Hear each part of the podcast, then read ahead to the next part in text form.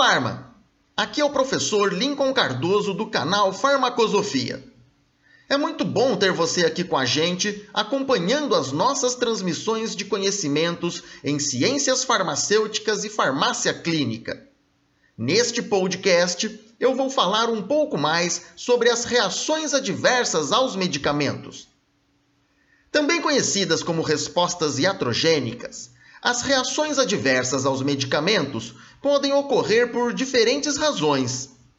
Nós farmacêuticos somos os profissionais devidamente capacitados para acompanhar a farmacoterapia do paciente e, com isto, identificar, manejar e resolver estas ocorrências. As reações adversas podem ocorrer por diferentes causas. Geralmente, elas ocorrem devido à toxicidade conhecida do fármaco, já devidamente descrita na literatura científica. Nestes casos, as reações adversas são dose dependentes, ou seja, têm maior possibilidade de ocorrência conforme o aumento da dose utilizada do fármaco. É muito mais fácil prevenir estas situações por meio da devida orientação ao paciente quanto ao uso correto dos seus medicamentos e também monitorando a farmacoterapia, principalmente em pacientes que fazem uso contínuo de medicamentos. Efeitos colaterais relacionados a variações do mecanismo farmacológico de ação dos fármacos também constituem reações adversas, assim como citotoxicidade em todos estes casos, a monitorização da farmacoterapia é a melhor maneira para se identificar estes problemas e promover a devida intervenção farmacêutica. Ah, vale lembrar que nós farmacêuticos devemos nos apoiar em informações baseadas em evidências científicas para a avaliação destas reações adversas.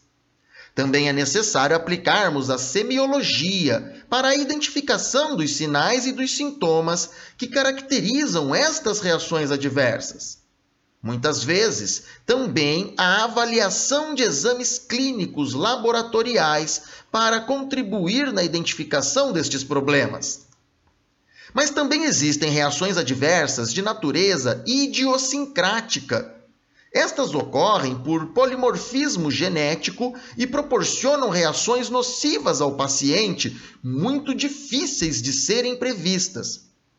Quando ocorrer uma suspeita de resposta idiosincrática, o mais adequado é recomendar a interrupção imediata do uso do medicamento e encaminhar o paciente ao médico para reavaliação da farmacoterapia.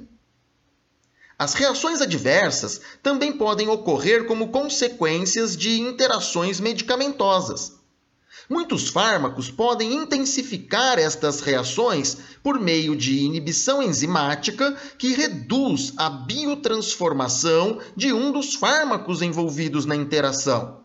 Com isto, sua eliminação é reduzida, sua concentração plasmática é aumentada e reações adversas podem ocorrer como consequência deste aumento de concentração plasmática.